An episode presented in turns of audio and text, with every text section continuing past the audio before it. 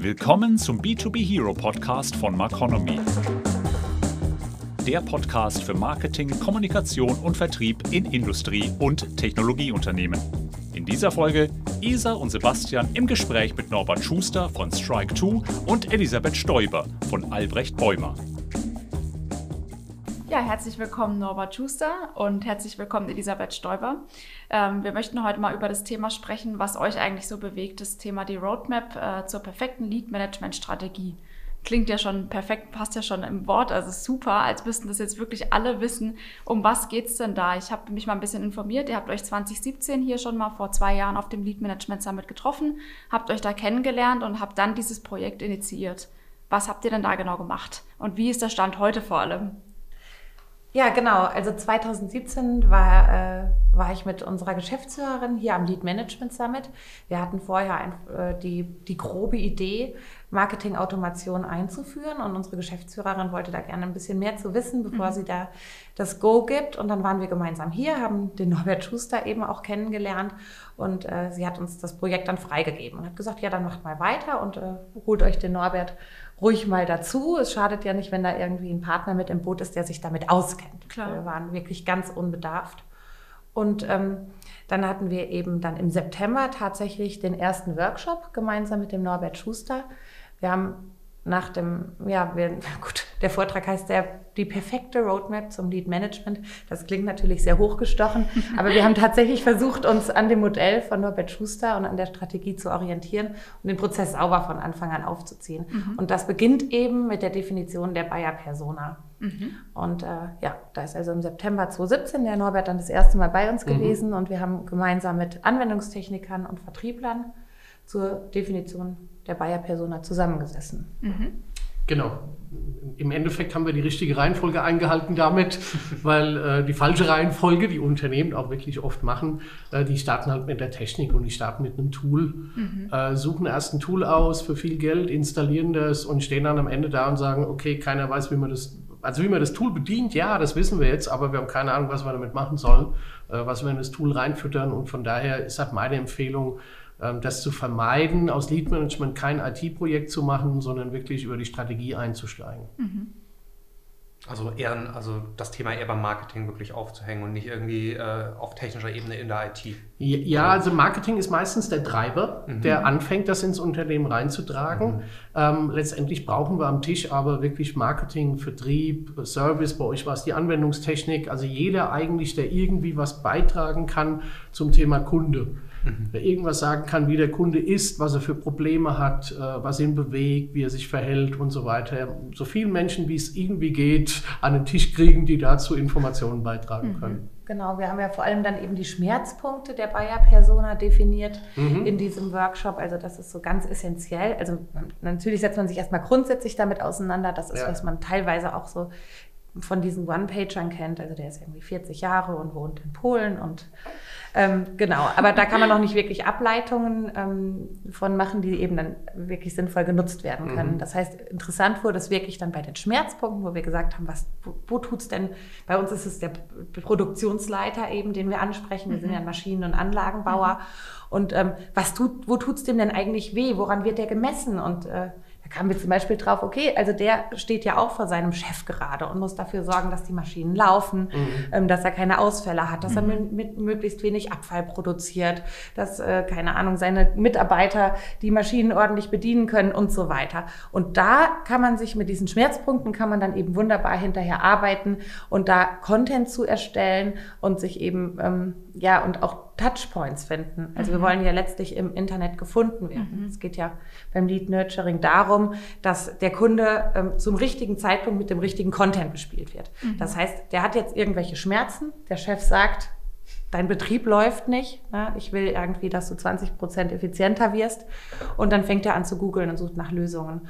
Und da möchten wir ihn ja erwischen. Da soll er auf mhm. uns treffen, sich möglichst in eine unserer Kampagnen anmelden und wir versuchen ihn dann zu befähigen, uns als ausgewiesenen Partner darzustellen, der ihm eben hilft, seine Ziele zu erreichen und ähm, ja, am Ende natürlich dann unsere Maschinen zu verkaufen. Genau. Das hört sich jetzt so trivial an. Mhm. Für viele Unternehmen ist das aber eine große Herausforderung, ähm, weil ich sage dann immer, okay, welchen Schmerz hat jetzt dein Produktionsleiter?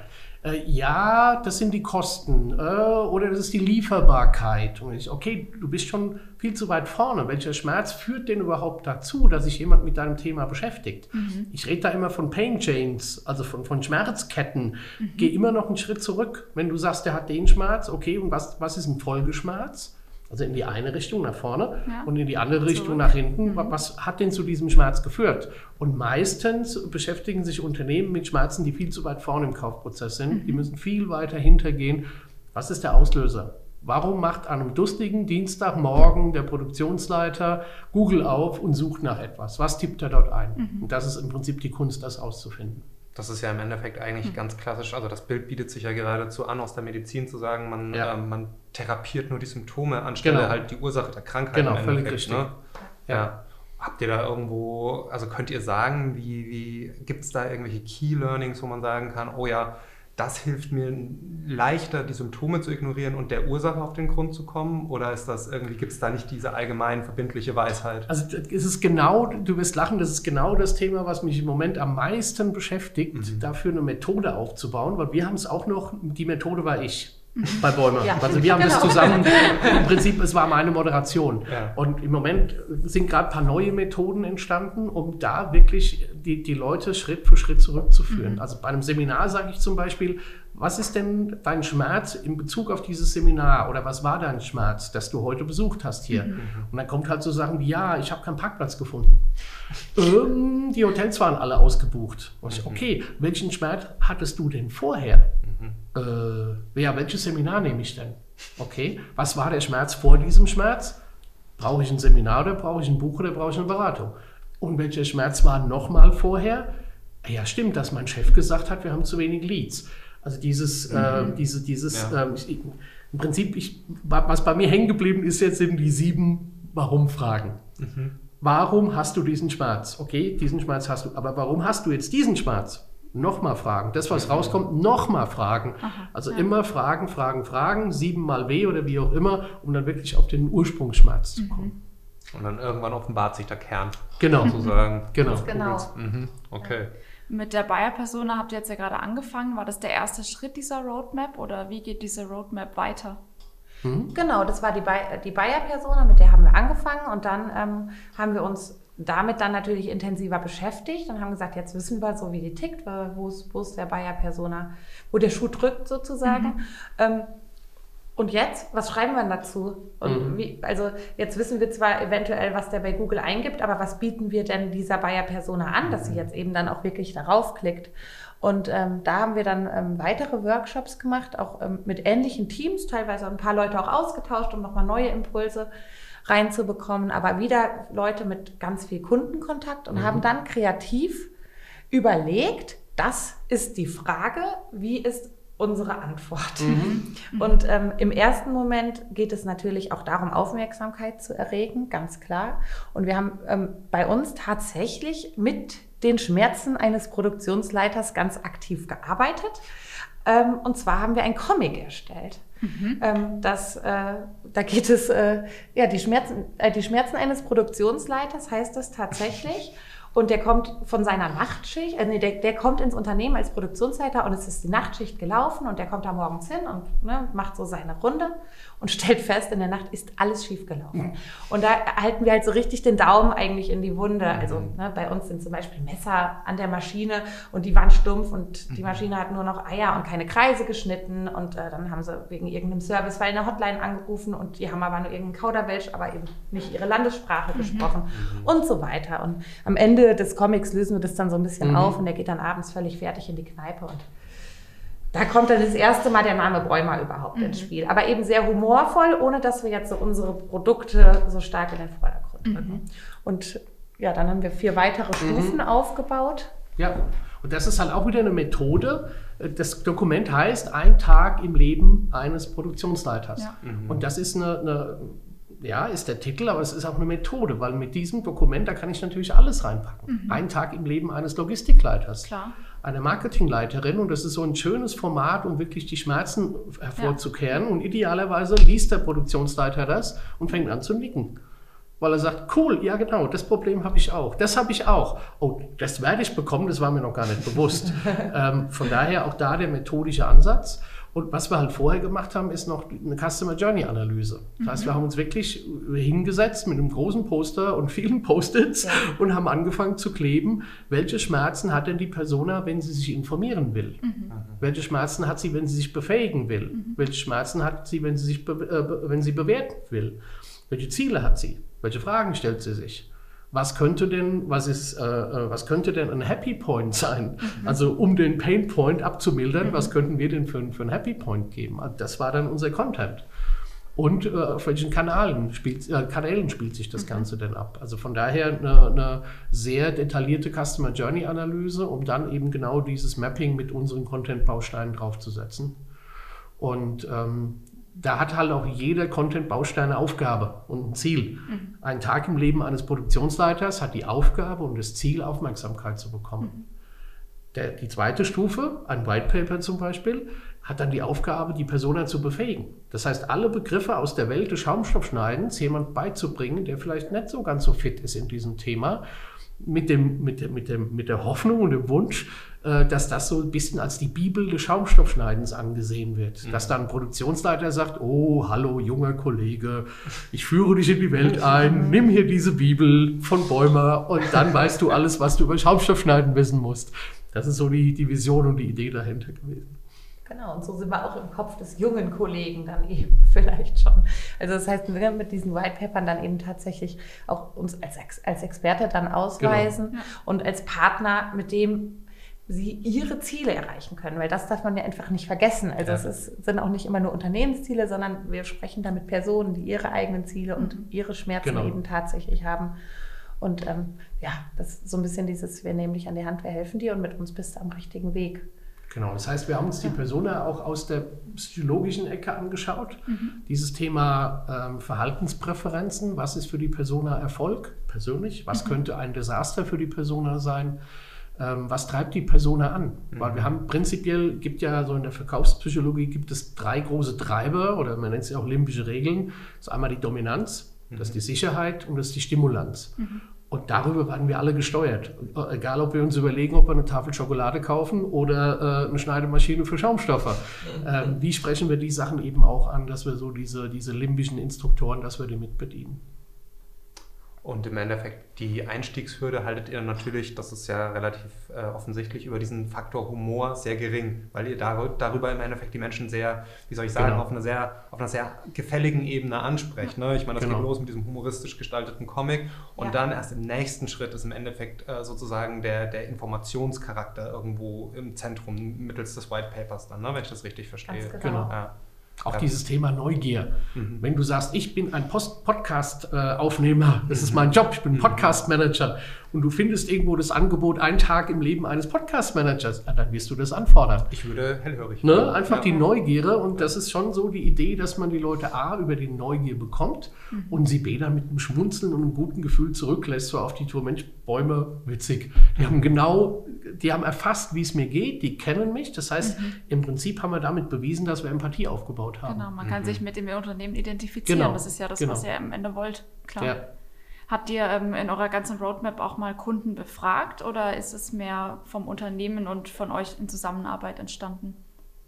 Ja, das ist tatsächlich mehr von uns ausgegangen. Mhm. Ähm, wir haben natürlich mit Vertrieblern gesprochen. Mhm. Wir haben auch ähm, Beispiele für die Bayer-Persona gefunden. Also wir haben das schon mhm. auch an ganz konkreten Kunden festgemacht, die wir sehr gut kennen.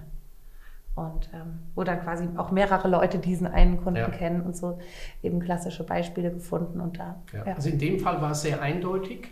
Wenn es nicht eindeutig ist, dann empfehle ich auf jeden Fall immer Kunden äh, Interviews zu machen, genau. die Persona zu verifizieren, sogar ein dauerhaftes Monitoring aufzubauen, dass man permanent ja, der Innendienst darauf achtet, oh, ich telefoniere gerade mit einem Produktionsleiter, dann frage ich den doch nochmal zwei Sachen mhm. äh, und so weiter. Also es macht schon Sinn, sowas noch mit aufzubauen. Aber wie gesagt, in dem Fall war es so eindeutig, ähm, da hatten wir quasi keine Zweifel, dass wir daneben liegen.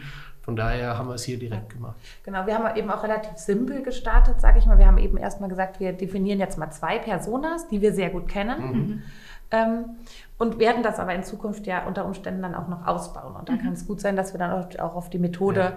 der, äh, von Interviews zurückgreifen, wo wir uns dann genau. ein bisschen unsicherer sind. Mhm. Das heißt, ihr seid noch nicht am Ende der Roadmap, da kommt noch da was. Da kommt man nie hin. Mhm. Also das ist so das größte Learning. Man wird nie fertig. Mhm. Aber das ist auch genau das, was Spaß macht.